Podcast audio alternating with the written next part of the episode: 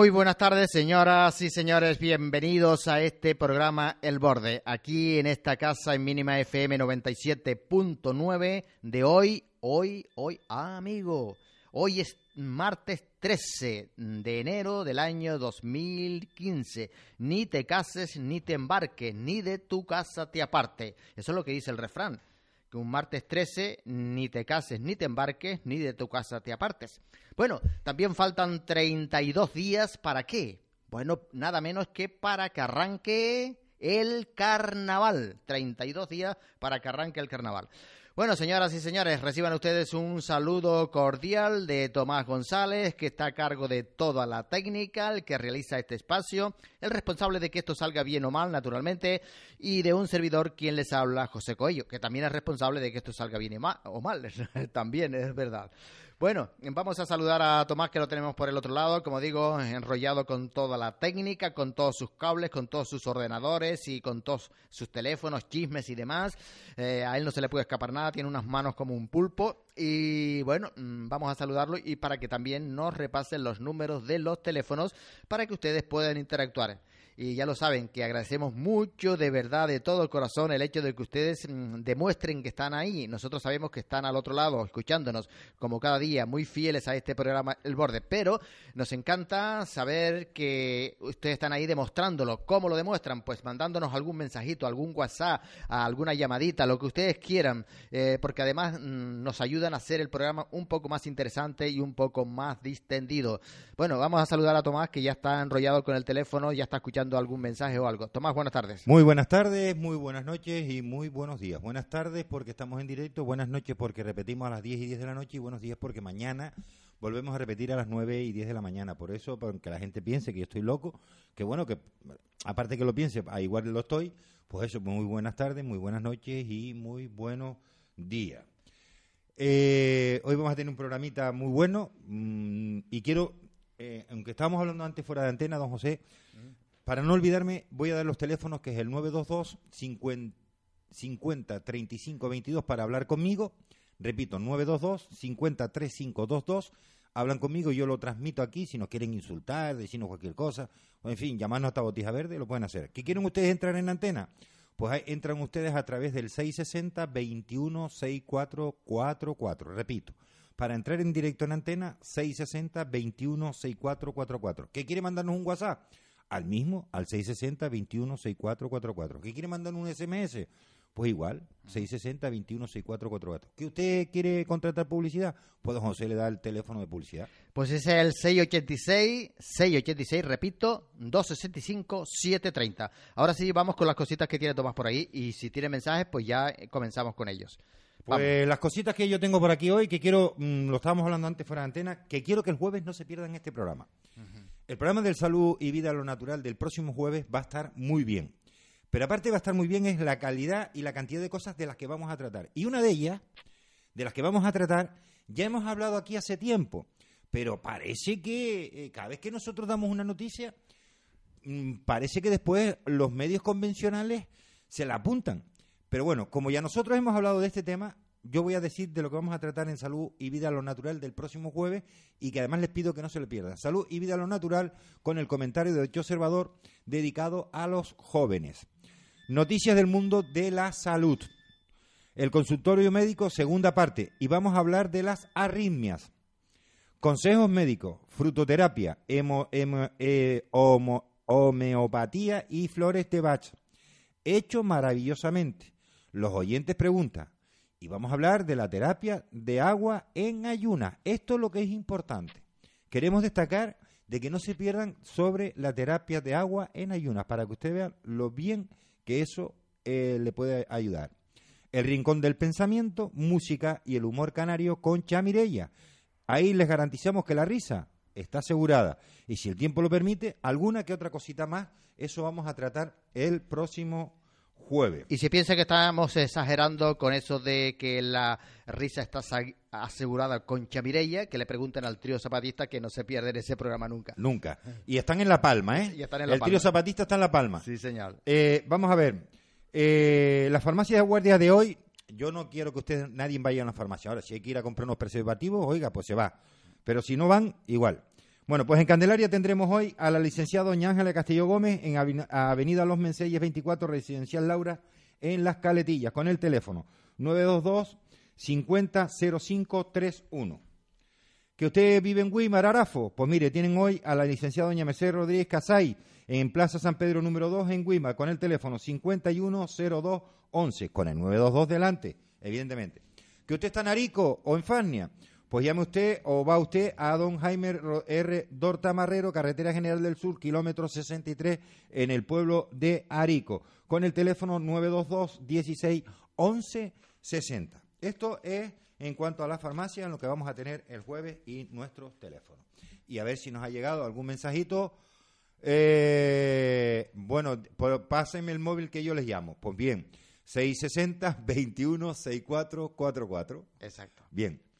Eh, eso es lo que me, acaban de poner por aquí. Bueno, pues usted tiene ahí también las efemérides, tiene algunas frases, tiene también palabritas canarias de nuestro léxico, que pedimos la opinión de ustedes para que nos, nos den la respuesta exacta de a esas preguntas, porque es bueno que no se pierda nuestro léxico, nuestra forma de hablar canaria, que en parte se está perdiendo, pero no, además no es ninguna deshonra mm, hablar nosotros en, eh, en, en- ese lenguaje, en ese léxico canario. No, no, no, no, no, somos canarios y tenemos que hablar así.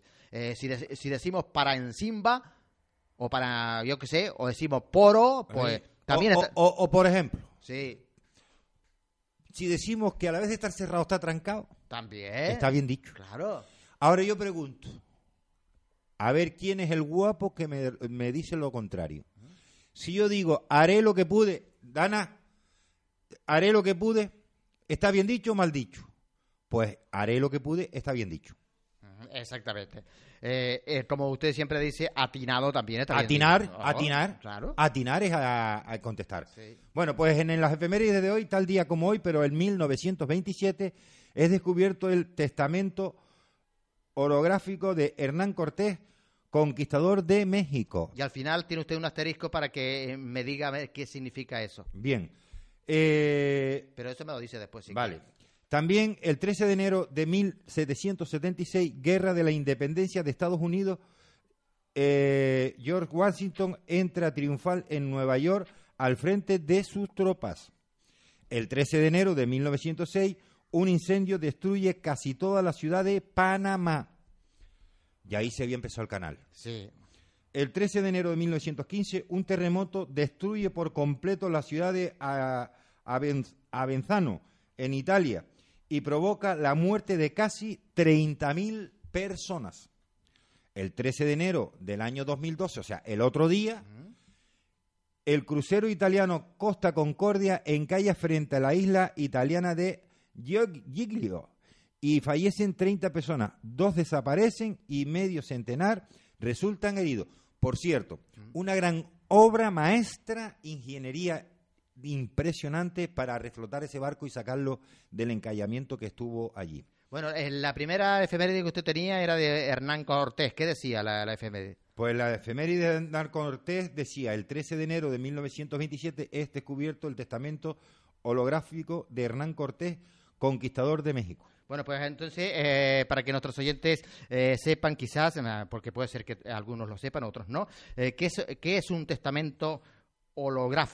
¿Se lo digo yo? Sí, diga. Pues mire, pues nada, es, es aquel en el que el testador escribe por sí mismo, el cual es válido siempre y cuando contenga los registros legales. Lo podrán otorgar personas mayores de edad. Deberá estar eh, eh, escrito y firmado por el testador con expresión de año, mes y día que se otorgue y si tuviera mm, palabras talladas, enmendadas, las salvará el testador bajo su firma. Eso es un testamento Eso es un testamento holográfico. Sí, eso, claro, no es lo mismo que uno vaya a testar delante del notario, Claro. que el notario da fe de lo que usted dice. Exacto.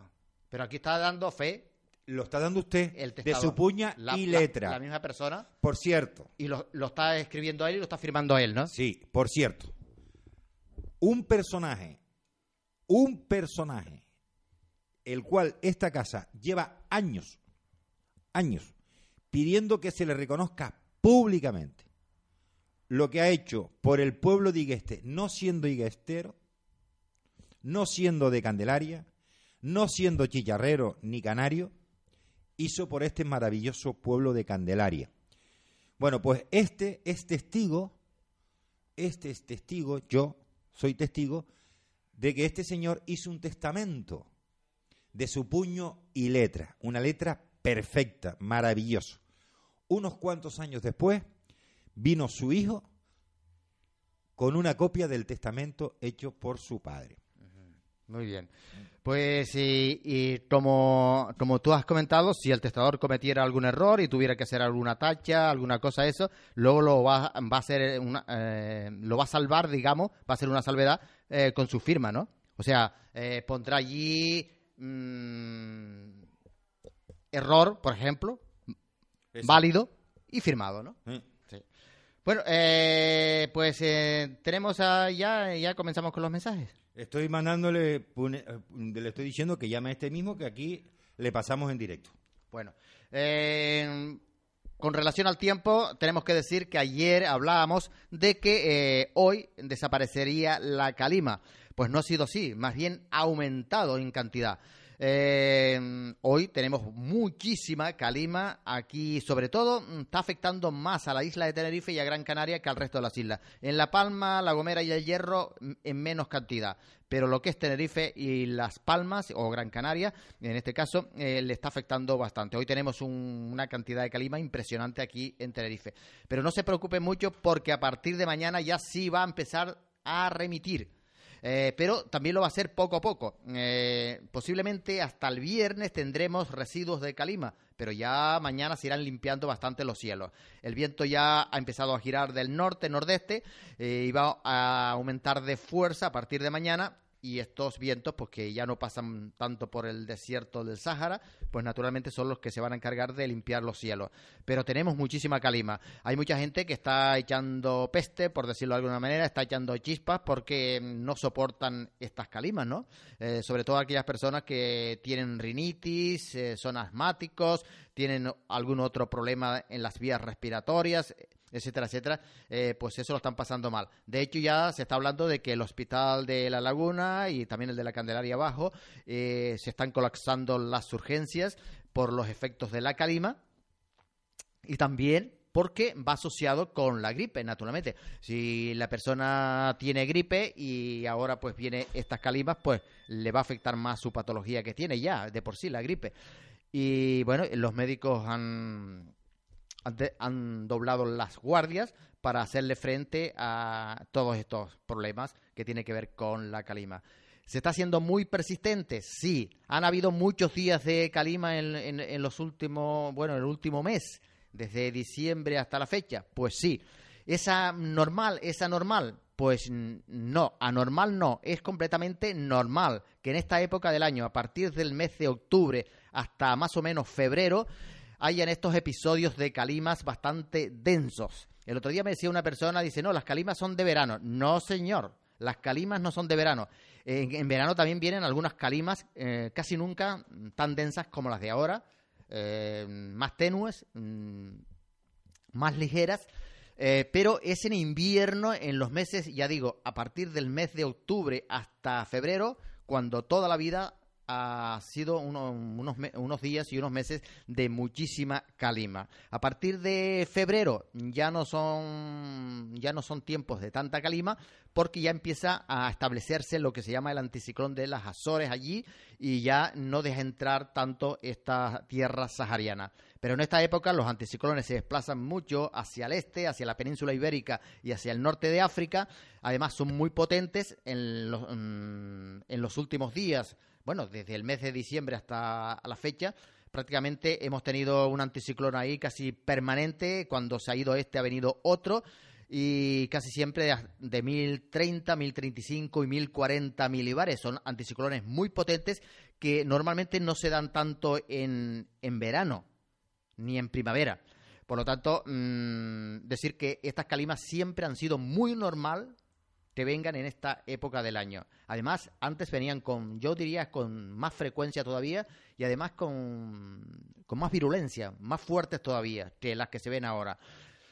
Así que esto, esto es lo que hay, pero mm, ya digo, mañana empezarán a remitir estas calimas. Eh, Tomás, ¿cómo lleva usted esto y cómo lleva el asunto también del día de hoy? Pues mire, eh, bien, lo llevo bien. La calima me está haciendo un poquito de polvo, la- tanto la garganta como los labios.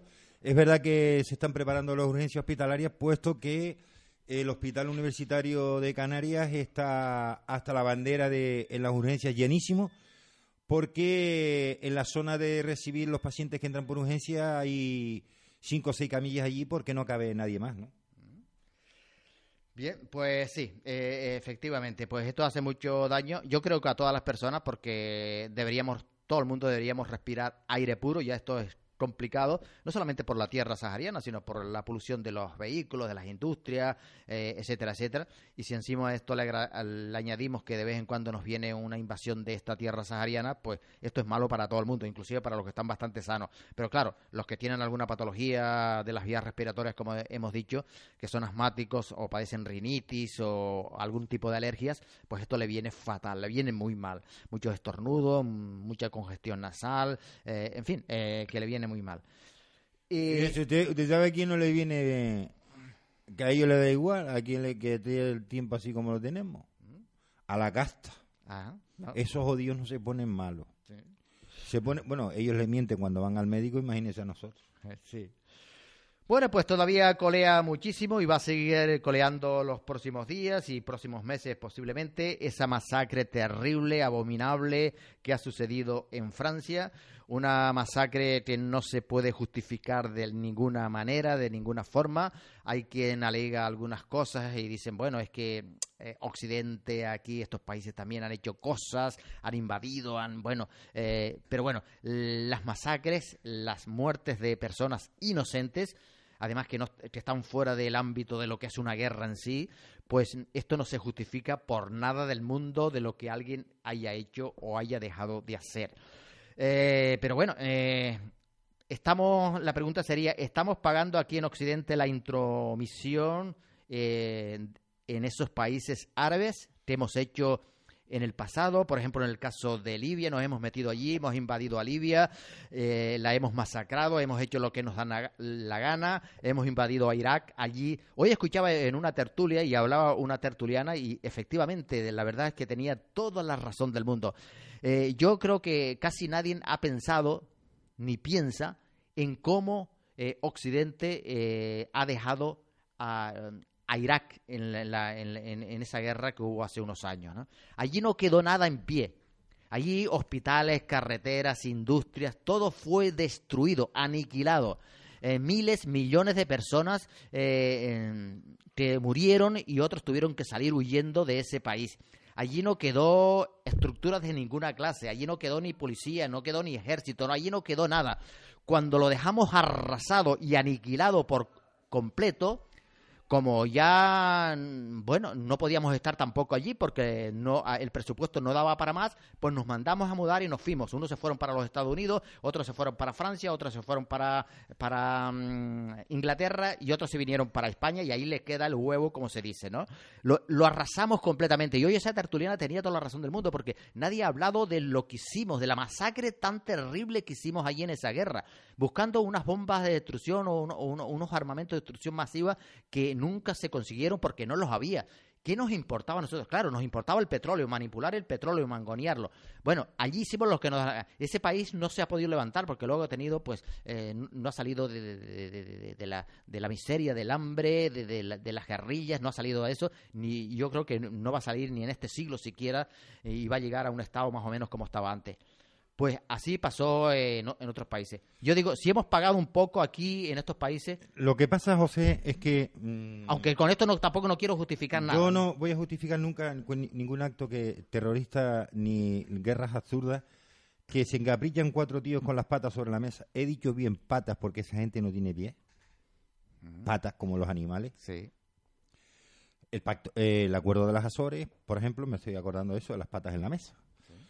Pero bueno, ¿por qué nunca se ataca a quienes dan las órdenes y toman las decisiones y se ataca al pueblo llano y soberano y son los que sufren las consecuencias? Porque la casta siempre sale airosa en todo. y siempre busca justificaciones para todo. Pero quienes mm, eh, perciben y reciben los atentados son los ciudadanos simples de a pie, ¿no?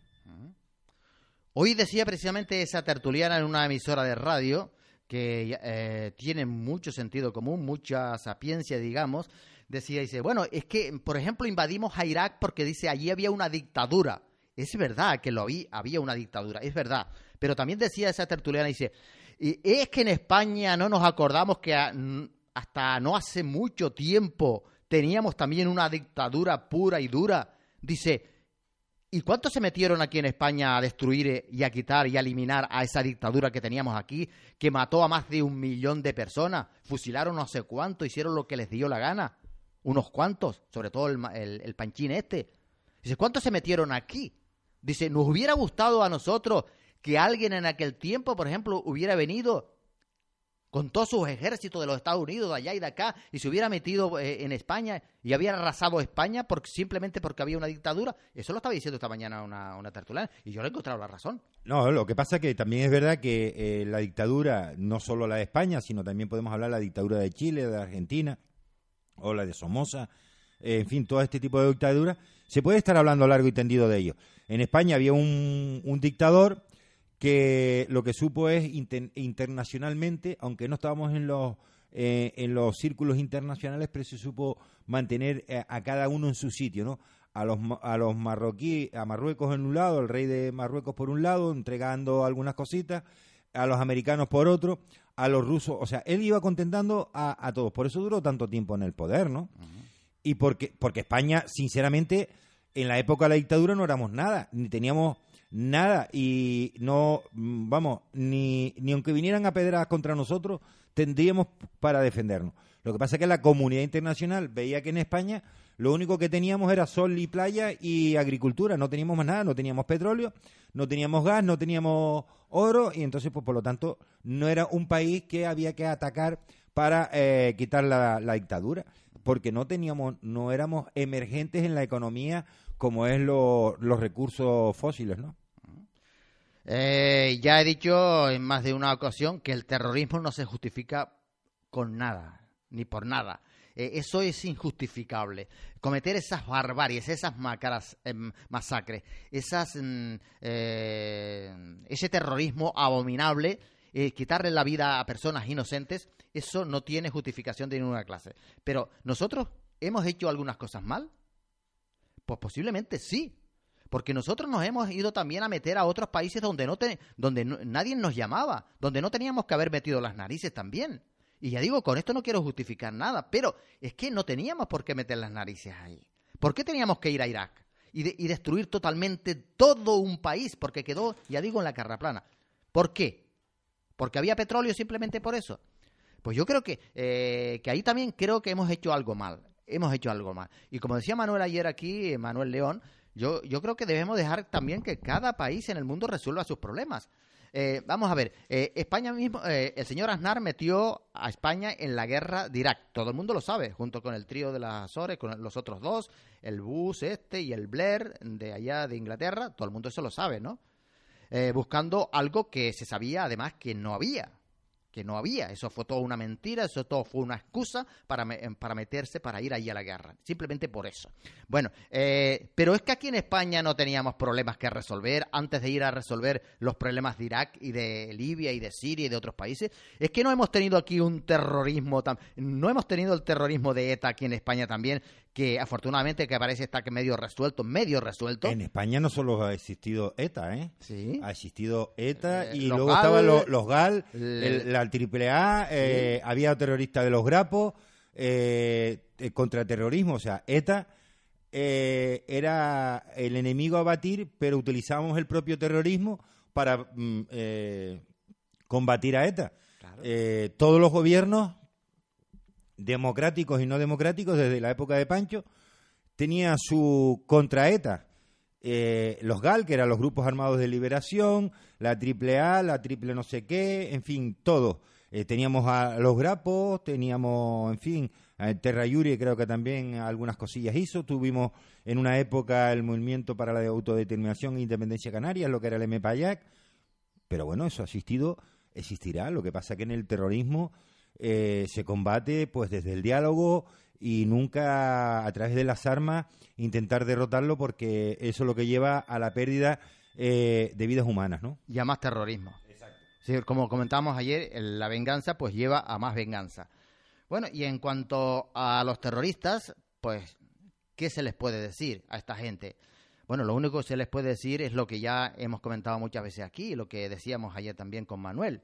Pues mm, que nadie piense, se equivoca totalmente si creen que cuando están haciendo un acto de venganza eh, por algo que ellos eh, consideran que ha sido indecente contra, a lo mejor contra sus ideales, contra su religión, y si lo hacen en el nombre de su Dios, se equivocan totalmente pensando de que su Dios aprueba eso y que su Dios además le va a dar eh, algún tipo de dádiva, algún tipo de recompensa en el más allá. Se equivocan totalmente, señores, se equivocan, sea quien lo haga. Me importa un comino quien lo haga, quien sea el terrorista que lo haga. Se equivoca, porque primeramente Dios, el Dios, el creador de todo el universo, eh, el Dios de, de, los musulmanes, que es Alá, el Dios de lo, del cristianismo, que es Yahvé o Jehová, eh, eh, es un Dios de amor, de paz, de cariño, de bondad. Ese no es un Dios terrorista, ese no es un Dios sádico, ese no es un Dios que se deleita en la muerte de nadie. Absolutamente, ni el Dios de, los musulmanes tampoco. Por lo tanto, ustedes se equivocan si ustedes siguen las directrices de, um, de su líder y piensa que si se inmola, si mata a alguien porque ha ofendido, yo que sé, al Islam o ha ofendido al catolicismo, y usted se venga ahora, usted va a recibir una recompensa y va a recibir un paraíso eh, y, va a recibir, y va a recibir una vida mejor después de que muera. Primeramente, lo primero que hay que decir es que después de la muerte no hay más nada. La persona se convierte en polvo, eso para empezar. Y segundo, que ese Dios que es tan bueno y bondadoso, no le va a dar a usted una recompensa por haber matado a alguien, porque Dios no se deleita en la muerte de nadie. Dios no es un Dios vengativo. El Dios, el creador, el, Dios de todo el universo, el diseñador de todo lo que existe, que es el Dios de los eh, maometanos, del Islam, el Dios de los católicos, el Dios de los cristianos. Ese Dios es un Dios bueno, amoroso. Eh, además, así lo pone también el Corán, así lo pinta también la Biblia. Por lo tanto, ese Dios no se deleita en la muerte. Entonces, estamos equivocados si alguien nos come el coco en una religión diciéndonos que si matamos a alguien porque ha actuado mal contra nuestra religión, Dios nos va a bendecir en el más allá. Nos equivocamos totalmente, perdemos la vida de una manera innecesaria, torpe, de una manera torpe. Así de, claro. Y no vamos a resolver ningún problema, no vamos a resolver nada porque no vamos a, ir a ninguna parte. Además, eh, yo me voy a atrever a decir, eh, Tomás, ¿tenemos mensaje? Bueno, también voy a decir que, que tanto Alá, tanto Alá, que es el Dios de los maometanos o el Dios del Islam, como Yahvé, como Jehová, que es el Dios del cristianismo, pues eh, ese Dios no necesita usar de ningún humano Mire, mire, mire lo que digo. Eh, ese Dios, el Dios creador, el único que hay, el Todopoderoso, no necesita usarme a mí, ni a Tomás, ni a ningún ser humano para hacer un acto de venganza. Él lo puede hacer con mayor facilidad que cualquiera de nosotros, porque tiene todo el poder. Eh, mire, eh, yo le voy a poner ejemplo. Cuando Israel en una ocasión estuvo en guerra contra los asirios, que fue, una de las grandes potencias mundiales de esa época, dice la Biblia que Yahvé o Jehová en una noche mandó a un ángel para proteger al ejército de Israel contra aquel temible ejército asirio que lo estaba eh, sitiando y que no tenían salida. Y que un solo ángel dice que derribó a 180.000 asirios. No hizo falta que interviniera el pueblo, el, ejército de Israel. Eh, ¿Ustedes han visto la película de eh, que hace poco pasaron en el cine? La película, los, no, los 100 mandamientos, no, la película de Moisés. La mm. película de Moisés, ¿verdad? Sí. Bueno, pues ahí ven ustedes que en el Mar Rojo quien interviene es Yahvé o Jehová y mata a todo el ejército egipcio. No, él no le dice a ningún humano, a ningún eh, israelita que haga un acto de venganza y que él haga todo el trabajo. Es él mismo el que lo hace porque tiene todo el poder, lo puede hacer de una manera fácil. Eh, hemos hablado aquí en una ocasión, eh, en los tiempos de Josué, un caudillo de Israel, eh, compañero de, Moisés, que entró en la tierra prometida, en Canaán. Bueno, en una ocasión estaban ellos en guerra contra los amorreos y lo tenían muy crudo, muy difícil porque era eh, el ejército contrario era muy poderoso y ellos estaban en, inferioridad numérica y dice que mm, Josué se dirigió a Yahvé o a Jehová, al Dios Todopoderoso, y este mandó a parar el sol. Y digo parar porque ya hemos explicado lo que significa eso, parar el sol.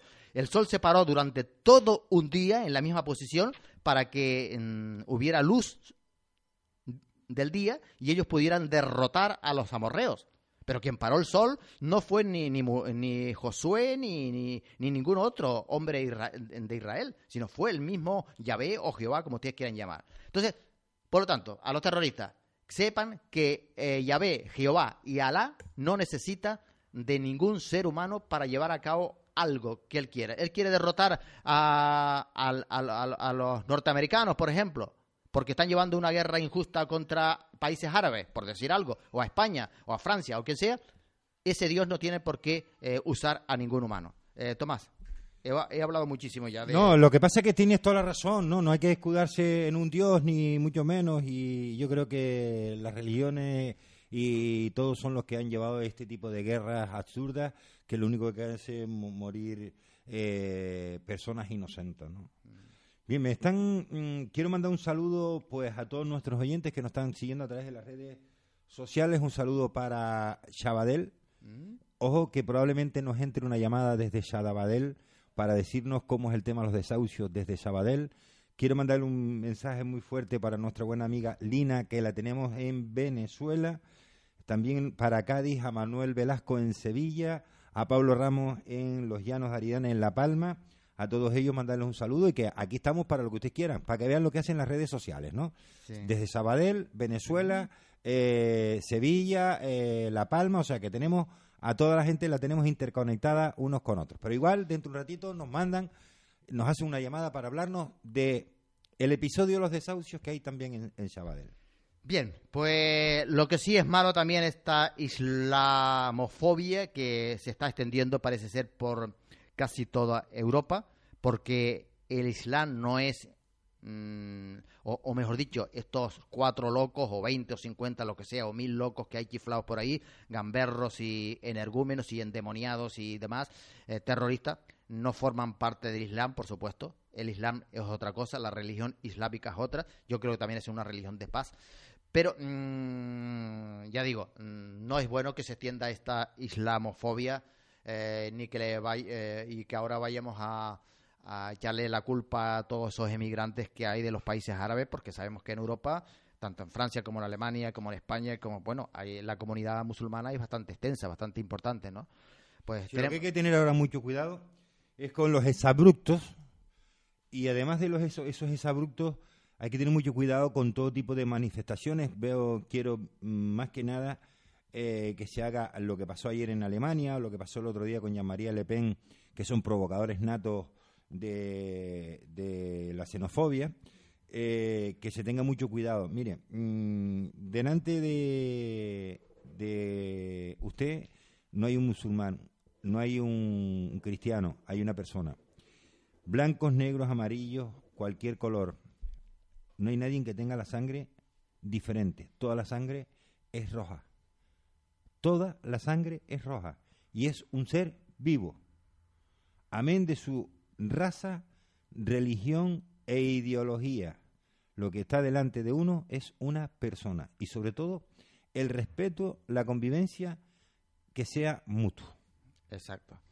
Y como siempre decimos aquí en esta casa y en este programa, eh, todos los seres humanos deberíamos respetar la vida de los demás. La vida nuestra también, en primer lugar, y también en segundo lugar la vida de todos los demás. ¿Por qué? Porque la vida humana es una dádiva, dádiva perfecta y maravillosa de parte del Creador que ha dado la vida. La vida no nos, ni siquiera la vida nuestra nos pertenece a nosotros mismos. La vida es, viene, es un don de Dios, es un Dios, un don perfecto de parte de Dios. Por tanto, deberíamos respetar nuestra vida y la de los demás. Nadie debería eh, quitarle la vida a nadie, porque nosotros no somos dueños de la vida de nadie. Es Dios el dueño de la vida, el único que es dueño de la vida. Por lo tanto, deberíamos respetar muchísimo la vida. Y bueno, pues eh, hoy decía también en, esa tertulia que estaba escuchando que además como he dicho, me gustó bastante, eh, decían que, mm, porque yo mandé un mensaje diciendo lo que siempre he dicho también en este programa, que el día que haya alguna paz en este mundo será el día en que hayan desaparecido todas, y digo todas, las religiones de la faz de la tierra. Porque decía yo en ese comentario que mandé que las religiones, todas las religiones, de una manera u otra, en mayor o menor medida, han sido culpables de los derramamientos de sangre, de las masacres, de las peores guerras y cruzadas que han habido en este mundo y bueno, y en nuestro mismo país. ¿Quién puede negar aquí lo que pasó en lo que se llamó la Santa Inquisición española? No vamos a ir más lejos. Lo que hizo la Santa Inquisición española aquí en este país y hizo también en América cómo torturaban, mataban, masacraban y asesinaban a la gente simplemente por nada. Simplemente porque lo tildaban de hereje, decían que si tenía una Biblia en la casa y que eh, la Biblia solamente la podían leer los que estaban autorizados, que eran los curas, o simplemente por otras cosas. ¿Por qué mataron a Manuel Servet, este científico español? ¿Por qué lo, torturaron y lo quemaron? O a, Juan Calvino o a otros, eh, o a este Tindai o Tindale, no sé cómo era, británico también que en una ocasión, bueno, a este hombre solamente lo mataron porque hizo una traducción de la Biblia de los idiomas originales al inglés, al inglés, simplemente por eso, por hacer una traducción de un libro de, unos idiomas originales a, su propio, al, inglés, simplemente por eso lo, quemaron. Bueno, eh, yo creo que esto es evidente, esto lo conoce todo el mundo. Y es que aquí en España hemos perdido la memoria, es que aquí en España la guerra civil no fue apoyada por el clero. Es que aquí eh, en la guerra civil, eh, es que Franco no, a Franco no lo sacaban bajo palio, no lo consideraban santo prácticamente. Y claro, eso le daba más alas a él para hacer, ajusticiar al que le viniera en gana y, y, mandar a fusilar a fulano, porque creía que estaba bajo la bendición del cristianismo y bajo la bendición de Dios. ¿O no es así? O no, o cuando él empezó a gobernar aquí en España, no aparecían las monedas Francisco Franco, caudillo de España por la gracia de Dios y de las santas. ¿Y de las santas qué? Tomás, ¿y de las santas qué? ¿Qué? Iglesia. ¿Y de las santas cruzadas? Sí, sí. Claro. Iglesia. Claro. Claro. ¿O es que no aparecía eso? Luego lo quitaron, pero siguió apareciendo hasta el final Francisco Franco vamos, de caudillo de España por la gracia de Dios. Claro, él pensaba que haber matado un millón de personas, habiendo fusilado luego durante todo su régimen a un montón de personas, eh, lo, estaba, lo estaba haciendo por, con la bendición de Dios, con la bendición del cristianismo, del clero, y que por eso él era poco menos que un santo, y que podía justiciar a alguien y la conciencia no le remordía. Porque no, ¿qué me va a remorder la, a remorder la conciencia si, si yo lo que estoy haciendo es algo bajo la bendición de Dios? Eso es lo que pensaría él. Porque claro, luego mandaba a fusilar este hoy. Y la semana que viene iba a oír misa y los curas lo sacaban bajo palio, allí como un santo. Él dice, bueno, y, la semana anterior había mm, eh, firmado la sentencia de muerte a, a Grimao, al otro, al otro. Entonces, o que ese hombre todo lo que hizo no era también eh, de alguna manera bajo la bendición de Dios o se lo creían, tanto los curas como mucha gente y como él también. ¿Para qué vamos a ir al terrorismo? ¿Para qué no vamos a, ir a, los países árabes? ¿Es que aquí no lo hemos vivido? Bueno. Eh, pues yo antes, como ya se hizo, déjeme que le diga unas cositas que tengo aquí de nuestro léxico canario. Vale, y entonces ya nos vamos a, hacer un... Vamos a dar... Eh, vamos a dar el léxico canario y ojo con la frasecita que tenemos hoy. ¿eh? Muy buena. muy buena el idioma canario, nuestro léxico no se debe perder, ¿verdad? No, no, no, nunca. Bueno, pues fíjense, papel vaso. Yo voy a dar tres pistas a ver si alguien nos puede decir qué es papel vaso. Puede ser papel de servilleta, papel mojado. También podría ser. O papel de venta donde los venteros y venteras hacían sumas increíbles sin escapiar ni fisco. Eso también es una palabra canaria. Escapiar, sí. ¿Escapiar? Sí. ¿Eh? Oscarpiarse. Escarpiar, escapiar, oño, sí. Ah, ah. Y luego tengo otra frase canaria, otra palabrita del léxico canaria, peseta. Mm. ¿Qué es la peseta? Ah, ¿O qué es peseta? Para muchos eso lo verán fácil, ¿no? Sí. Una moneda antigua. Podría ser. Un mote de un boceador tinerfeño del siglo pasado. Sí, a los... O vómito producido por el mareo del viaje. Ah, ah. Una de esas tres es peseta. Bien, pues nada. Y mira a ver qué le parece a usted esta frase. Ajá. La frase del día tiene que ser esta. Yo creo que puede ser esta incluso la del año. El pasado muere, el presente vive, el recuerdo queda y la vida sigue. Ah, pues como es tan bonita me gustaría que la repitiera. Pues es muy bonita, dice, el pasado muere, el presente vive, el recuerdo queda y la vida sigue. Muy bien, pues vamos a ver si nos pueden decir en qué año se inició la carretera general del sur. Eh, y mm, ya ayer comentábamos que tuvo pues 104 kilómetros de- desde Santa Cruz hasta abajo, hasta el final, y que tenía 1100 curvas. Pues en- vamos a ver si nos pueden decir en qué año se inició eh, esa carretera, que se inició naturalmente en Santa Cruz, y cuando, por ejemplo, llegó, qué sé yo, a Candelaria y también a Wimar, eh, perdón, a Granadilla. Y la otra, para el año de 1779, Igueste tenía, Igueste de Candelaria, tenía 73 familias, lo que era igual a 256 habitantes. Dos mujeres sabían leer y escribir. Solo dos niños acudían a la escuela que estaba en Candelaria Casco. Pues la pregunta es, ¿en qué año se crea una escuela incompleta en Igueste y cuántas personas habían ya para ese año en el pueblo de Igueste cuando se crea esa escuela incompleta?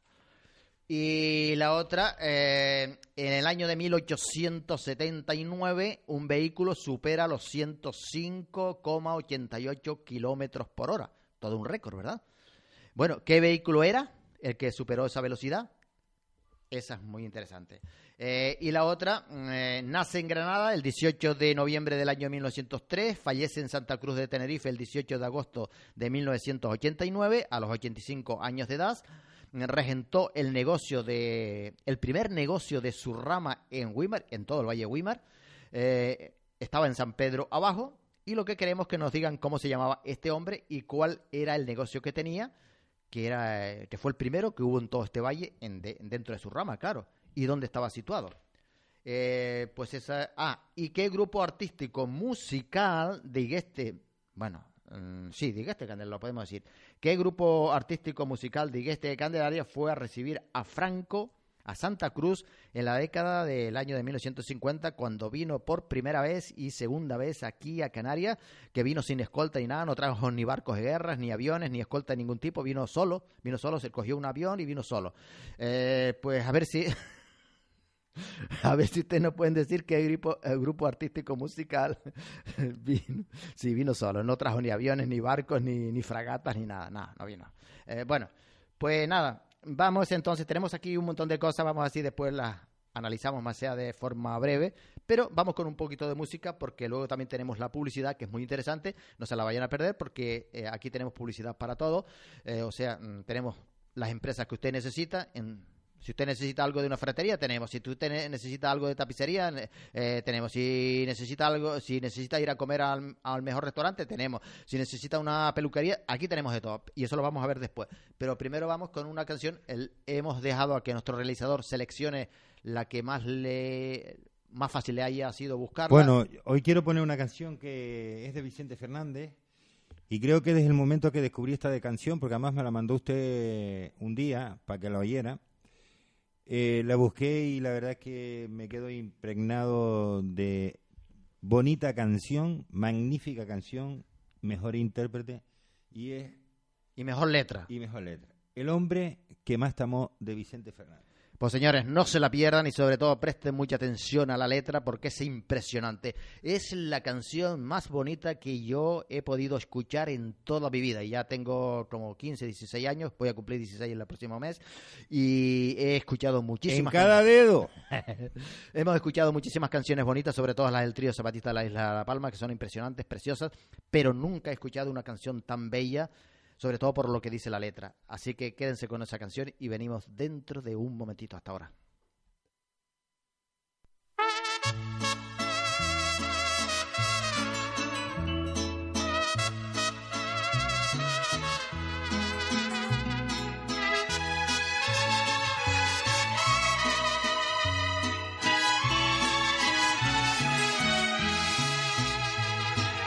de tanto andar la vida hijo de mi corazón.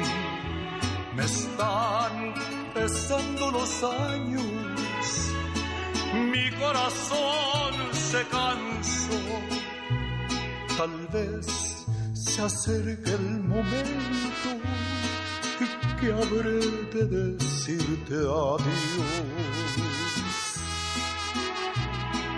Cuando extrañes a tu padre, que al cielo se fue con Dios, si quisieras abrazarlo o demostrarle tu amor, los besos que des a tu hijo, allá los recibo yo. Recuerdas al viejo que se preocupó por ti. Si de él quisieras un beso, inmediatamente entré aquí.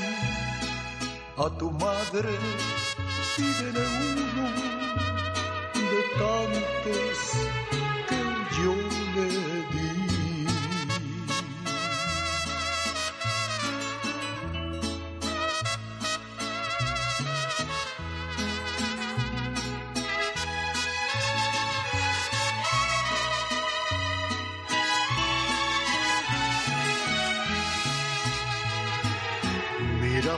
dónde caminas, que no resbale tu pie. Procura seguir mis pasos, donde firme caminé, y evita topar con piedras con las que yo tropecé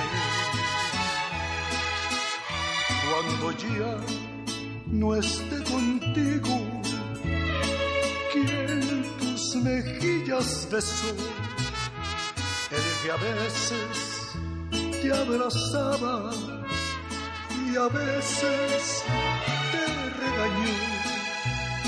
Recuerda que fue tu padre, el hombre que más te amó.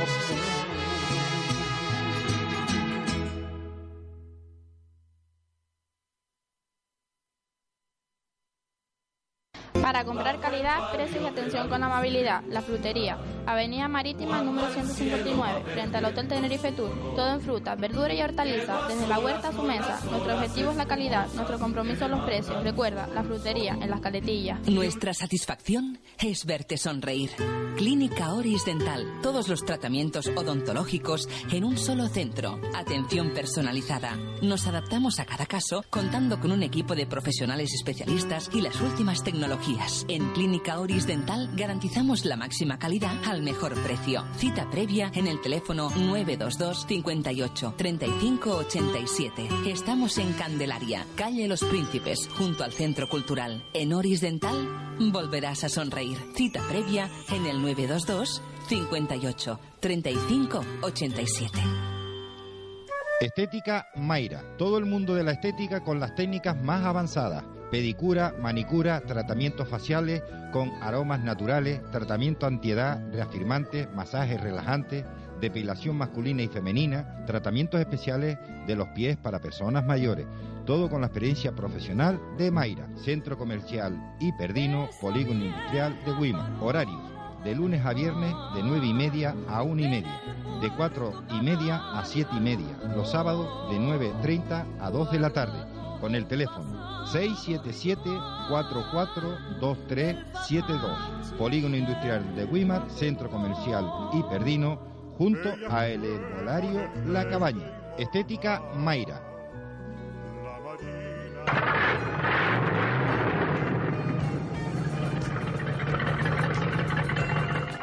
Bueno, amigo conductor, no se confunda, no todas las gasolineras son iguales. La estación de servicio Barrancondo de Juan Peña Rivero le ofrece calidad extra en los combustibles, gasoil microfiltrado para una larga vida de su motor lo último y lo más avanzado de la tecnología moderna. La gasolinera más antigua de Tenerife desde el año de 1926. Fundadores de Pecan en el año de 1995. La atención más esperada de Juan y Carlos. Venta de hielo, refrigerante y aceite. Y los mejores precios.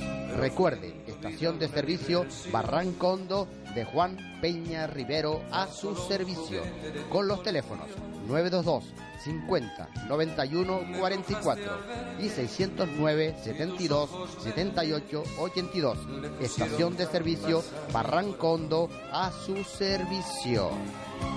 ¿Piensa construir, reformar? ¿Necesita algo de una ferretería? Piense en Ferretería La Cruz Colorada, en Igueste de Candelaria. Todo en materiales de construcción y ferretería en general, con la mejor calidad, la mejor relación, calidad y precio. Ferretería Cruz Colorada, Manuel Pineda González, calle Cruz Colorada, número 53, Carretera General del Sur, Candelaria, con el teléfono 922 50 24 32. Por calidad, precio y atención esperada, Ferretería Cruz Colorada. Horario de lunes a viernes de 8 a 6 de la tarde y sábados de 8 a 2, domingos de 8 a 2. En Natural Optics somos líderes en servicio y en calidad. Nuestro compromiso es tu salud visual. Por eso te recomendamos una revisión de la vista al año para detectar posibles alteraciones visuales. Ven a tu centro Natural Optics. Te realizaremos un examen visual completo y te asesoraremos en la elección de tus gafas o lentes de contacto. Natural Optics, profesionales de la salud visual.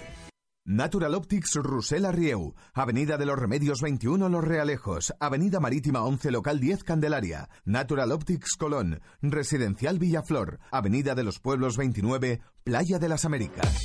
Centro de Fisioterapia Amance, Osvaldo Oliva, en la Avenida Marítima, edificio Casa Loma Local 4, en Candelaria. Masaje terapéutico y relax, electroterapia, dermoterapia, fisioterapia deportiva, osteopatía, drenaje linfático manual y rehabilitación.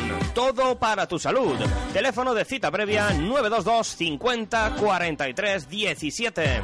Abrimos de lunes a viernes de 9 de la mañana a 9 de la noche. Los sábados de 9 a 1. Centro de Fisioterapia Amance, Osvaldo Oliva. Recuerda, teléfono de cita previa 922 50 43 17.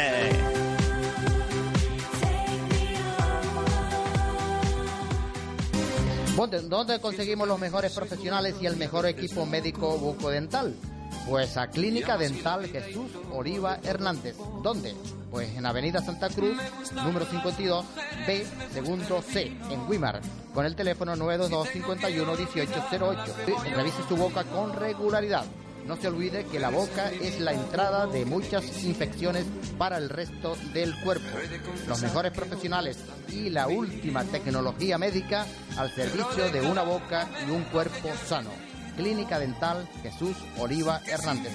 En la calle Avenida Santa Cruz, número 52B, segundo C, frente a la estación de Guagua de WIM. 922 511808. La comida, al igual que la vida, hay que saber disfrutarla. ¿Dónde? Bar Restaurante El Alpende, en Carretera General del Sur, Barranco Hondo, frente a la gasolinera Pecán, donde podrás degustar nuestra gran variedad de platos, tanto típicos canarios como venezolanos, así como mediterráneos. Tapas, bocadillos, arepas, etc. Bar Restaurante El Alpende. Abrimos todos los días de lunes a jueves de 7 de la mañana a 11 de la noche. Los viernes y sábados de 7 de la mañana a 11 y media de la noche. Y los domingos de 7 de la mañana a 4 de la tarde.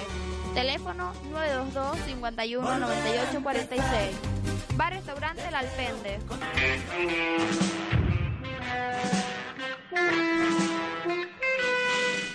Pues nada, señores, aquí estamos de nuevo con todos ustedes en este programa del borde del día de hoy. Muchísimas gracias a todos los que están interactuando con nosotros, también en las redes sociales, a través de YouTube y demás.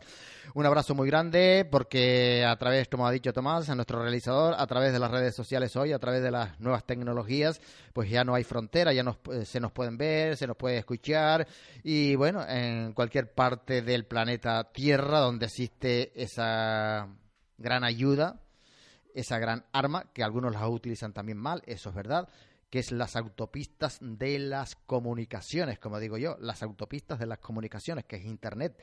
Muchísimas gracias a todas esas personas, de verdad, un abrazo muy fraternal.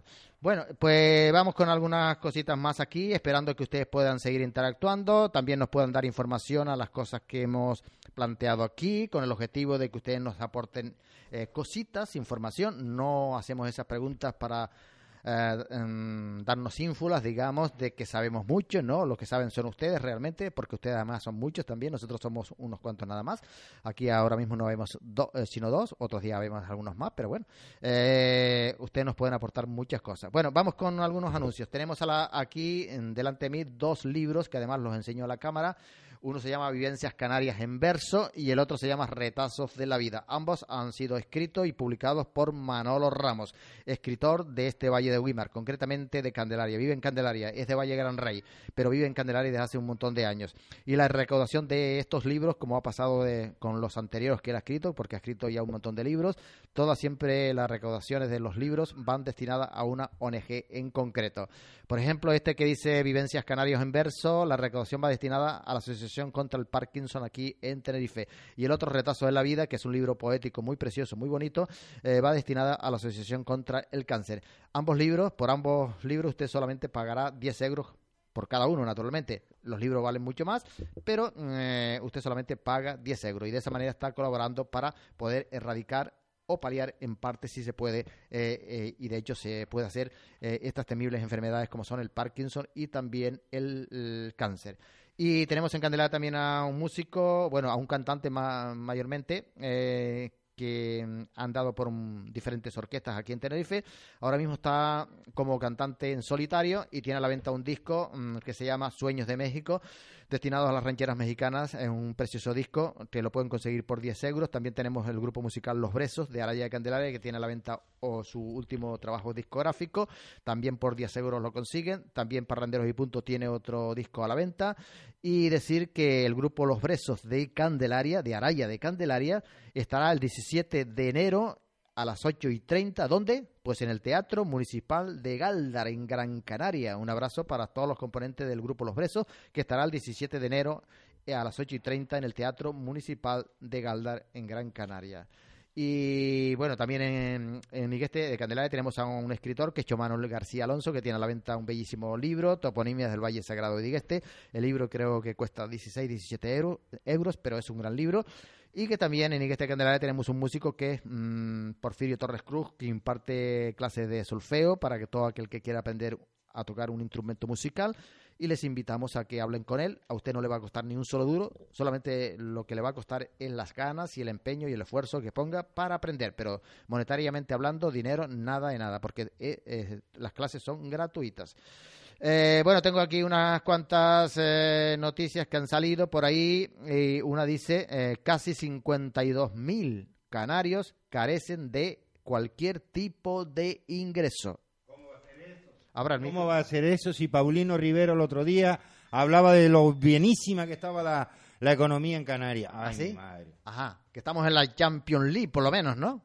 Sí, eh, Paulino Rivero lo ve todo color de rosa, ¿no? Él todo lo ve bien. Aquí en Canarias no hay ningún problema. Pero la noticia es esa. eh, y esto no se puede negar. De 52.000 canarios carecen de cualquier tipo de ingreso. Y esto es muy grave. Esto es gravísimo. Porque ¿de qué viven? ¿De qué viven? Digo yo. Bueno, supongo que estarán viviendo de la caridad, de las ayudas de su padre, de su abuelo, del pensionista, en fin, de, eh, que su abuelo, etcétera, etcétera, y de la caridad de las demás gente, ¿no? Eh, otra noticia que nos viene de, de allá, de allá, de, de Venezuela, nada menos. Dice contrabando de pañales, no de perros como los que tenían aquí en Candelaria, porque eso yo no sé en qué ha quedado todo eso, los pañales para perros en, en el municipio de Candelaria. Pero contrabando de pañales en Venezuela. Eh, ya lo hemos dicho aquí, en, en Venezuela hay un montón de carencias, no se consiguen alimentos de primera necesidad también. Tamp- También se nos hablaba desde hace tiempo que no se, consiga- no se conseguían pañales para niños, tampoco se conseguía papel mm, para el baño. eh, papel higiénico y pasta diente tampoco en muchos sitios no se consigue, medicinas en algunos lugares no se consiguen, usted va a la farmacia y los anaqueles están llenos de, bueno, llenos no, pero con ciertas botellas de Pepsi Cola, de Coca-Cola, de Sevena, etcétera, etcétera, porque como no tienen medicinas que poner allí, eh, lo hemos dicho aquí, mi esposa fue hace un, dos o tres meses por allá y llevó una medicación tomándola aquí. Bueno, una medicación que a base de vitamina C y zinc, nada más, para fortalecer el sistema inmunológico. Y cuando se le terminó allá, fue a buscarlo a la farmacia. Imagínese usted, vitamina C y zinc y no se conseguía la vitamina C y el zinc en la farmacia. Anduvo un montón de farmacias y nada de nada, no se podía conseguir. Entonces, mm, la verdad es que allí hay mucha carencia, mm, montones de problemas en Venezuela. Bueno, eh, pues Tenemos quiero... ahí una llamadita, don José, que nos quieren, ya se lo dije antes, que probablemente nos hacían una llamada desde lejos. Bueno, que no hay nada lejos, porque el teléfono acorta la distancia, el internet acorta la distancia, el Facebook, el no sé qué, el WhatsApp, eso y todas esas cosas. Muy buenas tardes, noche. Hola. Muy buenas noches, muy buenas noches. Nos llama usted aquí. Buen- buenas noches, buenas El que noches. dirige, presenta y manda, don José Cuello, que es el que. Pero ahora le cedo la palabra al compañero aquí, al realizador. Usted nos quería hablar Hola. de. Yo, Sí, yo- yo yo- soy- yo soy José Coello, perdón, yo soy José Coello. Eh, ¿Nos puede dar su nombre, por favor? Eh, Maika, Maika. desde Barcelona. Ah, bien. Pues díganos usted, Maika, desde Barcelona, ¿qué nos quería explicar? Parece que se nos ve bien a Pues- través de YouTube, ¿no? Sí, sí, se corta un poquito la imagen, pero se os ve bien. Pues- Sí, yo escucho bastante bien. Pues muchas gracias. De nada. Eh, ¿Qué nos quería contar? Pues nada, os quería comentar sobre los desahucios que hay en Sabadell. Pues, y son tan graves como el resto en España, me imagino, ¿no? Bastante, bastante graves, no tiene, no tiene miramiento ninguno. Eh, de la noche a la mañana se presentan los mozos de escuadra, Policía Nacional, Policía Municipal, y le da igual que tengas 90 años como que tengas bebés, no le importan absolutamente nada. Yo estoy en la plataforma de los desahucios, hemos parado bastante desahucios, pero bueno, y seguimos luchando también, pero cada día se cometen de 46 a, 40, o a 50 desahucios en Sabadell, sobre todo en el BBV. En el, en solo eso en Sabadell, de 46 a 50 desahucios Diarios, diarios. Diarios, diarios. No tienen miramiento si hay gente mayor, si hay gente enferma, si hay gente en sillas de ruedas, si hay bebés. Eh, no tienen miramiento. Hemos parado bastantes, pero siguen cada día, cada día más, Yo, desgraciadamente. yo me imagino que usted dijo que era el BBV, pero yo creo que aquí eh, los bancos, cualquiera BBV, cualquiera, eh, depende la, lo afincado que esté en cada lugar, los bancos no tienen miramientos de nada, pero la culpa yo no se la he hecho solo al banco, también al juez que dicta la resolución. Exacto, que dicta, que dicta, porque no tiene, yo creo que no tiene corazón, ni miramiento por esas personas. Exacto, porque no la tienen, no la tienen. Le- eh, mire, una ley que, que no es justa no es ley, hay que modificarla. Y luego se jactan Exacto. y se hartan los jueces de decir que es por culpa de las leyes y que ellos tienen que hacer cumplir la ley. No, mire, eh, No. la ley no hay que cumplirla cuando es cuando es injusta. ¿Mm? Exacto, exactamente, Pues exacto. Y esta era mi, mi, esto, mi, es que se escucha súper mal, ¿eh? Con teléfono. mm, ah, vale. Y, eh, ay, ¿cómo se puede decir? Ah, se me ha ido de la cabeza ya. Que esta era su aportación al programa. Exactamente, exactamente. Mi aportación a, a los oyentes, ¿vale? Y sobre todo que, bueno, si siguen los desahucios, pues darle ánimos, que, bueno, que también todo se soluciona con paciencia, pero bueno. Porque, Maika, Maika, Dime, eh, porque eh, ese problema que usted estaba mencionando en, de Sabadell, entre 46 y 50 desahucios diarios, ¿verdad? sí. Pues, Sí, eh, el día 19, el día 19 tenemos que estar, eh, yo no trabajaré, pedido fiesta a mi jefe. Sí. Porque digo, El día 19, dime. sí, porque digo que eso es mm, desgraciadamente patrimonio de casi todo el territorio nacional, en unos más, en otros Eh, menos, pero eso es lo que se está viendo. Exactamente. Sí, Exactamente, y nosotros el día 19 tenemos que estar en el juzgado de Sabadell porque están dictado eh, 22 desahucios este mismo día, el día 19. Y Eh. vamos a ver si podemos hacer algo y pararlos. Claro, Maika, esto es inhumano, realmente es inhumano porque, eh, claro, porque votar eh, a la calle, dejar a la intemperie, dejar, eh, yo qué sé, sin un techo a una persona, inclusive como tú has mencionado y que ha pasado también aquí y está pasando aquí en Canarias, personas que no, ah, no solamente que no tienen ningún tipo de recursos, sino personas que además están enfermas, algunas que tienen patologías muy graves como del corazón. Bastante graves, bastante graves. Dentro de de estos desahucios hay tres personas que están en silla de ruedas. Claro, porque hay, hay, muchas personas hay muchas personas que tienen estas patologías, eh, o sea, mejor dicho, eh, en este caso, hay personas que sufren estos desahucios y que tienen esas patologías gravísimas que luego se les agravan no solamente por el hecho de que se vean, yo que sé, viviendo bajo un puente, sino, bueno, por el hecho de que ahora se ven que no tienen nada y entonces, pues eso hace que esas mismas patologías se le agraven todavía muchísimo más, porque han perdido lo que tenían, ¿no?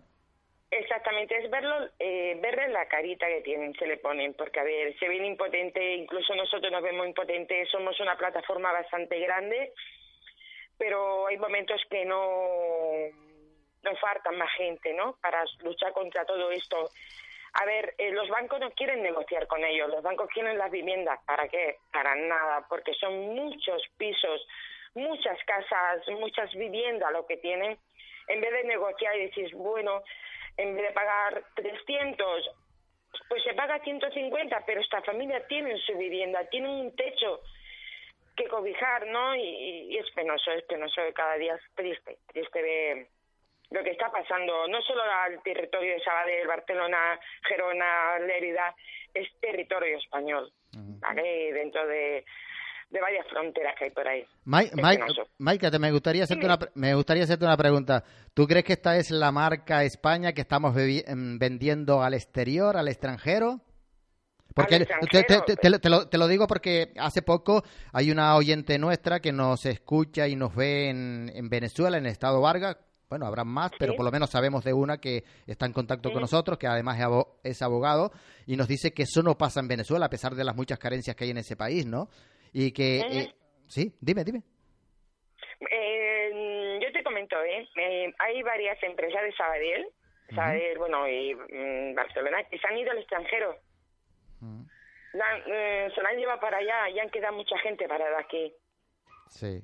Desgraciadamente, o sea, sí, yo creo que sí, el territorio extranjero también está ganando, creo yo, ¿no? O sea, muchas empresas, ya te digo, se han ido, se han ido para allá. Pues, Maika, nosotros queremos darte las gracias por, eh, por tu aportación desde esa plataforma antidesahucios que está en Sabadell y en Cataluña y en toda España y a seguir luchando. Yo te voy a poner un ejemplo, ¿no? Yo suelo decir siempre, yo suelo decir siempre, si luchas igual lo pierdes, pero si no luchas, evidentemente estás perdido. Exactamente, mejor dicho imposible. Y nada, y mandaros un gran saludo desde Barcelona. Muchas gracias a usted. Muchísimas gracias, Maika. Un abrazo de todo corazón. Vale. Un abrazo. Muchas gracias, muchas gracias de verdad, de verdad. Vale, vale. Bien. Pues muchísimas gracias a Maika desde Barcelona por esa llamada y desde luego que esto sí es un grave problema para nuestro país, para las personas que sufren eh, la pérdida de lo único que pueden tener, que es algo de cobijo, un techito donde pasar la noche, donde pasar el día, donde cobijarse y que de la noche a la mañana se ven sin nada, enfermos, como ha dicho Maika, muchos de ellos enfermos con patologías gravísimas y que se ven que ya no tienen ni siquiera un techito donde cobijarse. Porque al fin y al cabo la comida y algunas otras cositas a lo mejor las podemos rapiñar, como decimos nosotros aquí en Canarios, rapiñar de aquí para allá de alguna manera, eh, pero por lo menos que al llegar la noche tengamos al menos un techito donde cobijarnos, ¿no? Donde tengamos una casita donde vivir, todo. ¿O es que la Constitución española nos dice que todo eh, ciudadano tiene derecho a una vivienda digna? Don José, no me haga usted abrir el libro rojo porque eso lo dice, creo que es el artículo 46, donde dice la Constitución española todos los ciudadanos tienen derecho a una vivienda digna. Pero claro, es que el legislador o, o el gobierno solo sabe los artículos de la Constitución que a ellos les interesa. Claro, claro. Nada más. Claro. Por, eh, por eso yo digo que esto es muy grave para, para los que pierden su hogar y sobre todo para las- aquellas personas mayores que durante toda una vida quizás han estado esforzándose por, conse- eh, por conseguir y tener una casita y que de la noche a la mañana se ven que lo desahucian, lo botan de ella y ahora no tiene a dónde ir. Y si encima no solamente son mayores, sino que casi todos los mayores pues ya tienen alguna patología, algunos, algunas gravísimas, pues verse de esa forma, pues eso hace que se mueran rápidamente. Si a lo mejor se le tenía una esperanza de vida, qué sé yo, de 5 o 10 años más, ahora eso se le acorta, porque empieza el nerviosismo, empiezan las preocupaciones, el estrés, la ansiedad eh, de verse en esas condiciones, y ahora toda esa patología que pueden tener, pues se les agrava muchísimo más, como yo hablaba con Maika, y si no las tienen, pues le van a aparecer, seguro que le van a aparecer, y bueno, en cualquier momento les puede dar un infarto y se quedan ahí. Pues señores, vamos a ver si cuidamos un poquito más a nuestra gente, a nuestros mayores, a las personas que están enfermas y tenemos un poquito de más consideración. Que todo se puede lograr. El otro día me decía una un joven que conocida nuestra, que en un tiempo estuvo por aquí también en, en esta casa, en Mínima FM. eh, me dice, no, ya no vivo en la Cruz Colorada. Dice, no, ahora ya me mudé para allá, para la zona de Araya. Digo, ¿y eso? Dice, no, porque es que el banco me quitó la casa Así de claro, me lo dijo. El banco se quedó con la casa y dice, tratamos de llegar a un acuerdo, de negociar de todas las formas posibles. Tratábamos de negociar, pero el banco no quería ninguna negociación y llegó el momento que nos las quitó. Pues ya supimos que el banco la subastó por un- el valor de unos 15 millones, me dijeron, unos 15 millones de las antiguas pesetas, me dijeron en estos días, ¿no? Un chalet inmenso, tremendo, con mucho terreno, bueno, mm, moderno y demás. Pues esto es lo que sucede. Bueno, ¿tenemos algún mensaje, Tomás? Sí, me está mandando un mensajito. eh, espere que le estoy diciendo que ya le... le- Bien. Bueno, pues Eh, lo que acaba de decir usted me está mandando uno desde el municipio del Rosario diciéndome lo siguiente. Yo di mi casa en dación de pago. No tengo casa, pero sigo pagando. ajá, hasta eso. Encima, usted pierde la casa y encima tiene que seguir pagando toda la vida. Sí. Pues fíjense que me lo están poniendo desde el Rosario. Es un amigo que lo hemos tenido en esta casa hace años y que le estuvimos echando una mano para conseguir eh, resolverle algún problemilla que tenía arriba. Y mire, la dio y sigue pagando. Bien.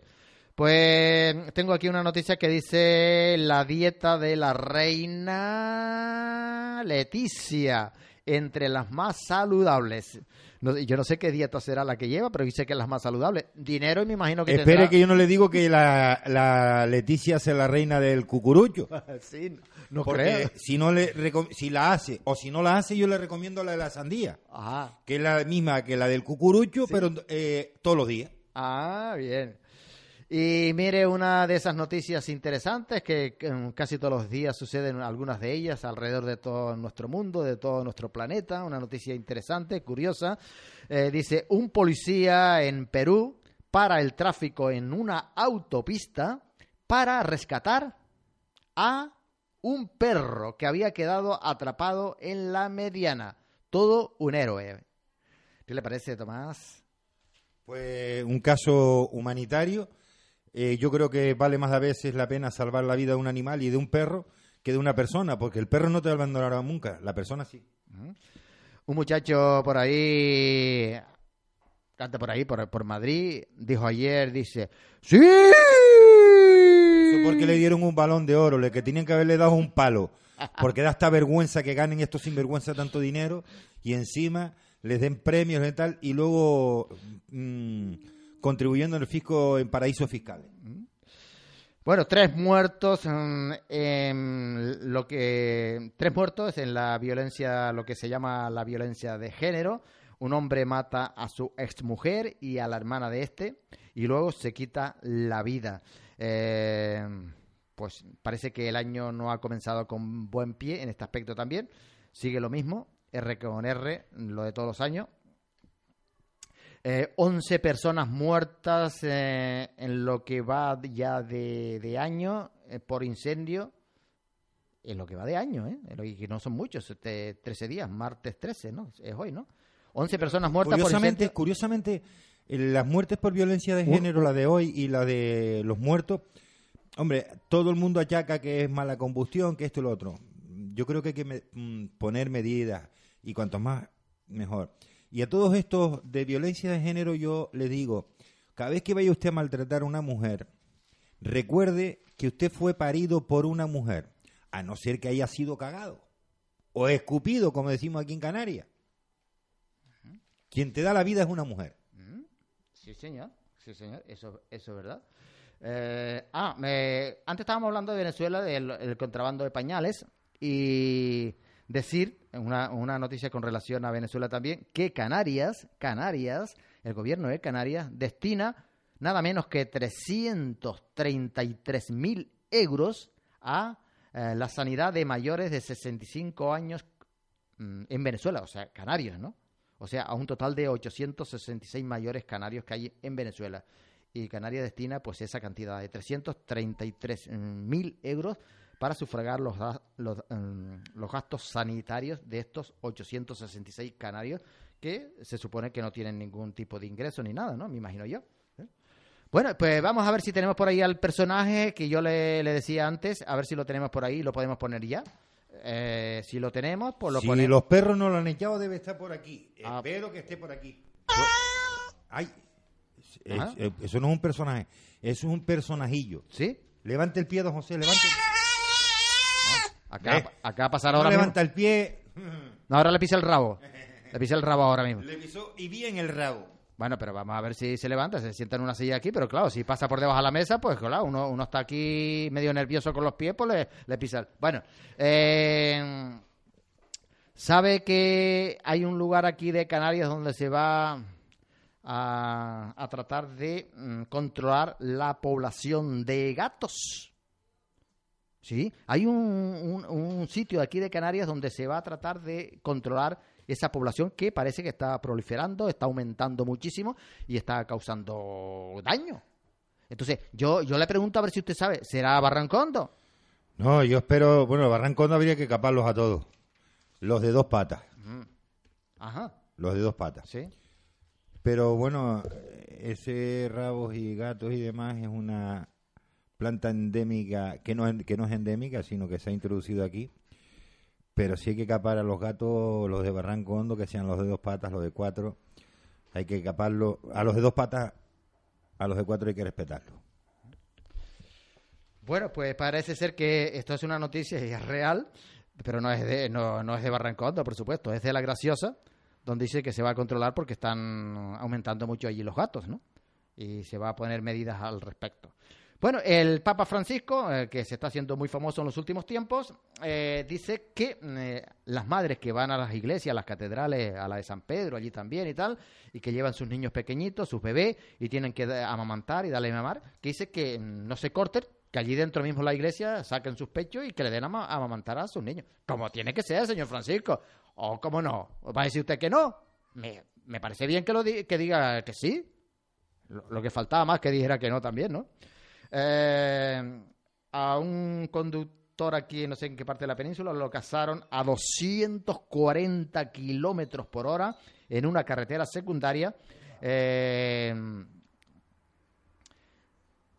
que estaba mm, pues marca eh, que- donde estaba marcada a- para mm, a, a 100 kilómetros por hora Vamos a ver, no, no me salía ahora la idea Eh, y encima de eso mm, puso el vídeo en internet y lo cazaron pues eh, muy bien que lo hayan casado me parece muy bien. Eh, bueno, en- también en en estos días vi una noticia, ya que estaba hablando del Papa Francisco, me hizo recordar una noticia, vamos a ver si la recuerdo bien, pero en estos días vi una noticia, no recuerdo también en qué parte de la península, donde el obispo, el obispo de esa zona va a prohibir la mendicidad, el que se pida, la gente pobre pide en las puertas eh, o, o la cercanía de las iglesias. Y esto parece ser que lo- al obispado y a los curas de esa zona no, no lo ve, ellos no lo ven bien y van a prohibir que eso se haga allí. Pero eh, cuando están pasando la imagen de algunas personas en la puerta de la iglesia pidiendo, el, el cámara, que no se les escapa nada, ellos no dijeron, ellos no dijeron nada, pero eh, pasaron la cámara hacia adentro, hacia la iglesia, y vieron a un monaguillo pasando el cepillo, un cesto allí, y donde la gente iba echando. La, la iglesia estaba llena de gente, feligreses, y todo el mundo echando dentro de aquel cepillo. como queriendo decir, bueno, le prohibimos a esta gente en la puerta de que pidan y que alguien dé algo. La, may- la mayoría los no dan porque como van saliendo y entrando, pues no le paran. Pero claro, en la iglesia, eh, cuando pasan el cepillo, casi todo el mundo da. ¿Por qué? Porque estamos sentados, unos al pegaditos al otro, y si yo veo que el que está al lado pegado conmigo, o sea, inclusive se está rozando conmigo porque está muy pegadito, veo que aunque sea una monedita, yo no voy a quedar mal y no voy a quedar en un feo, y yo he hecho también una monedita, más que sea como esa, o más pequeño, o más grande, como sea. Afuera a lo mejor no, porque afuera casi nadie me ve. Bueno, eso, pues para que ustedes vean cómo es, cómo es el caso. ¿Tenemos eh, mensaje? Ya no, terminamos. No, No. ahora le digo quién nos llamó. Ah, vale. Pues nada, eh, solamente voy a comentar muy brevemente eh, que en estos días me dice un señor que acababa de ir a- al especialista mm, porque tiene una cita anual con ese especialista para que le siga, bueno, para que haga un seguimiento de esa patología que tiene de- desde hace unos cuantos años. Eh, el especialista le, le está prescribiendo una medicación de estas llamadas visado, o sea, eh, le hacen un, informe por, donde le prescriben una medicación por un año. Ese informe se tiene que mandar a la, a la inspección médica para que esto lo visen y lo sellen y entonces usted pueda retirar el medicamento de la farmacia. Bien, pues mm, hasta ahí todo bien. Eh, va al especialista mm, porque tenía cita anual y el especialista lo ve. Por cierto, que ni le mira ni le dice nada de nada. Eh, le cambia el medicamento sin haberle dicho que se lo va a cambiar. Le hace el informe con el nuevo medicamento, no con el que estaba tomando desde hace algunos años. Le hace ese informe y le dice, esto mándelo usted a la inspección médica eh, para eh, que se lo visen y entonces mm, siga sacando el medicamento. Pero claro, cuando la persona va a la farmacia a los pocos días, eh, bueno, primero manda, eh, la persona mandó el informe a la inspección médica y a los pocos días pues ya se le había terminado la medicación anterior y fue a retirarlo y le dicen en la farmacia, está bloqueado, tiene usted que ir al prescriptor, o sea, al médico de cabecera. Y el, paciente dice, bueno, ¿y esto por qué? Pues llega al médico de cabecera y el médico de cabecera le dice, pues no entiendo. Eh, no le dieron el médico. No, en la farmacia dice que tengo que ven- venir al prescriptor otra vez. Entonces miran el ordenador y entonces dice, ah, es que le ha cambiado el medicamento. Ahora ya no es, no es el mismo medicamento que usted viene tomando desde hace unos años. Ahora le manda otra cosa. Dice, pero no le dijo que se lo iba a cambiar. Dice la persona, dice, no, no. eh, bueno, para empezar no me dijo nada, ni me observó ni nada. Dice, ¿no le hizo esta prueba? Ninguna. ¿Le miró? No me miró. Eh, y dice, ¿tampoco le dijo por qué se lo iba a cambiar? Dice, no, no, no, no, no, no, no, él no me dijo nada que me iba a cambiar el medicamento. Eh, entonces la persona le dice al médico de cabecera, bueno, ¿y usted me puede decir por qué el, especialista me ha cambiado el medicamento, si- inclusive sin decirme nada a mí? Y ahora me manda otra cosa, es para lo mismo, pero otro medicamento. Dice, no sé, dice, deja mirar aquí, dice, él no pone nada tampoco en el ordenador, eso está todo mecanizado, todo tal. Eh, dice, no, pero aquí no pone nada el especialista. Entonces, mira, dice, ah, dice, el problema es económico, para que usted vean los recortes a dónde llega este país. Dice, no, el problema es económico, por eso, dice, la de médico de cabecera, de familia, dice, el problema es económico, por eso se lo han cambiado. Dice, mire, le vira el, le vira el, parece ser que le viró el, el ordenador para que lo viera, y dice, mire, el medicamento que usted estaba tomando desde hace algunos años, este medicamento visado también, que le estaba mandando al mismo especialista, vale 39 euros. Dice, el que le manda ahora, dice que es para lo mismo, claro. Dice, ¿sabe cuánto vale? 9 euros. O sea, 30 euros menos. Dice, por lo tanto, el problema es económico. Y yo digo, ¿y tendrá la misma eficacia un medicamento que vale 39 euros que uno que solamente vale 9 euros? Es la pregunta que yo hago. ¿Y para qué va un paciente al especialista con una analítica del médico de cabecera que ya le ha dicho previamente que la analítica está correctamente bien y que luego el especialista allí en Tomecano simplemente va a confirmar lo que ya le ha dicho el médico de cabecera? No, la analítica está perfecta. Pero bueno, ¿y para qué, para qué vamos a masificar los, las consultas de los especialistas? Simplemente para confirmar, para confirmar ese hecho. Algo que ya sabe el paciente porque se lo ha dicho el médico de cabecera. Es lo que hemos dicho aquí también. Y vaya, vaya comunicación que tienen los especialistas, los médicos, con el paciente, que lleva varios años tomando una medicación, un medicamento, Pepito Pérez se llama, por ejemplo, y luego ahora le manda Antonio Rosquete. Menos mal que no dijo usted Domingo Concejal. Claro. Mire, eh, está diciendo, fíjese, hoy una enferma, eh, una enfermedad más o menos, le, le dan el alta hospitalaria y le mandan las inyecciones esas que se pinchan por la barriga para no coagulaciones. Exacto. ¿Sabe cuánto vale las inyecciones esas que, que al salir del hospital no le dan la receta, sino que hay que comprárselas para empezárselas a poner? Cua- 10 inyecciones. 44 euros con 75. ¿Usted cree que soy enfermo que lo aguante? 10 inyecciones, 44 euros. Así no va. Así nos va. Pues nada, señores, nosotros terminamos.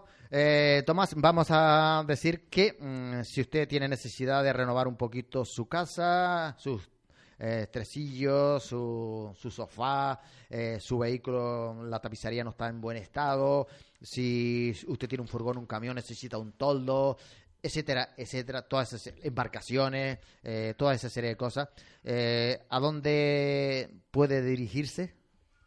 Pues nada, vaya usted a la tapicería Candelaria, fabricación propia de tresillos 3 y 2 a la medida, cabeceros personalizados, confección de cortinas y tapicería de coches y embarcaciones, además de toldos para furgones y camiones. Pídanos presupuestos sin compromiso. Estamos en el kilómetro 16, la carretera general del sur, la Tejinera Candelaria, con los horarios de lunes a viernes de 8 a 1 y de 3 a 8. Nos llama usted al te- 622 756-714 o también lo puede hacer al 629-538-804. Tapicería Candelaria. Y un poquito antes tenemos la ferretería Cruz Colorada, Tomás. Pues sí, todo materiales en ferretería, una atención personalizada, exquisita, donde usted puede salir garantizado, no solo con los productos que le venden, sino además que saldrá bien asesorado. Ferretería Pineda, en la Cruz Colorada, en Igueste de Candelaria. Tenemos también a la frutería en Las Caretillas. Pues sí, de la huerta a la mesa, de la mesa al caldero, del caldero al estómago. La frutería en la avenida marítima número 159 frente al antiguo Hotel Tenerife Tour. Ahora también recomendamos tres pasitos más adelante de la frutería tiene usted la cafetería Tasiri, justo en lo alto de la frutería. Un lugar exquisito y agradable, un trato personalizado. Por eso nosotros lo recomendamos. Cafetería Taisiri, en el 159 de la Avenida Marítima, frente al antiguo Hotel Tenerife Tour de las Caletillas. Eh, bien, y tenemos también eh, para aquellos padres y madres que tengan hijos y para los que no tengan hijos también, porque le vamos a recomendar eh, allí en la hornilla a una librería que Pues me, nada, que me una parece a mí que según la gente es la mejor librería que hay. Una librería, la librería Centro. ¿Dónde está? Pues está en el edificio. Eh, espera, espera, espera. eh, eh, eh, eh, eh, ¿Casaloma? sí, edificio Casaloma en la Hornilla, en Candelaria. Librería Centro. Todo material, no solo escolar, sino todo tipo de libros y además una amplia eh, gama de talleres para aprender a hacer manualidades. Recuerde, Librería Centro en Avenida Marítima, en la Hornilla, en Candelaria. Bien, pues terminamos, eh, Tomás. Eh, si tenemos algún mensaje lo leemos y si no, nos marchamos con una canción como espero que lo miro, espero que lo miro porque ha entrado algo nuevo. A ver, algo hay. dice "Re- recuerdos para los dos locutores más dichacheros de Tenerife. Pues bueno. muchas gracias. Ah, Bien, pues muchas gracias. Muchísimas, muchísimas gracias. Muchísimas gracias de corazón. Bueno, y mandar un cordial saludo, un abrazo muy grande también, bueno, para todos nuestros oyentes, naturalmente, en cualquier parte de las Islas Canarias y del mundo en general. Eh, como hemos visto ya, hemos tenido también de allá de la península. Em, pero bueno, vamos a mandar en esta ocasión un cordialísimo saludo a Orbelinda en Igueste de Candelaria, a su hija, a toda su familia, porque siempre también nos escucha. Un abrazo muy grande. Eh, y también a Domingo, allí en la carretera general del sur, bueno, a Zenón, en Igueste también, bueno, eh, a toda esa gente, Álvaro de Armas en Barrancondo también. Bueno, eh, terminamos con una canción del grupo este, Pues donde nada, está... tenemos ahora para el final, espere que no nos falle la memoria, pues tenemos ahora, al final tenemos, uy, uy, uy, uy, uy, uy, pues un minuto de tu amor, creo que es esta la canción, si no recuerdo mal, que teníamos por aquí un minuto de tu amor. Un minuto de tu amor, ¿no? Sí, un minuto, la, si es la que pone aquí. Sí, la a ver, ahí tiene la número. dos, tres, cuatro, cinco y seis. Un minuto de tu amor. Mm. Es un bolero, Mm. Ahí estaba nuestro amigo Jaime en ese grupo exacto. que se llama... ¿Cómo se llama el grupo? Eh, eh, eh, espera que aquí. Sí, Parranda Medianía. Parranda Medianía. Pues un saludo también a Jaime León Vargas. Pues nada, señores, hasta mañana. No nos fallen. Mañana estaremos de nuevo con todos ustedes aquí a las 6 de la tarde en este programa El Borde. Hasta mañana. Adiós.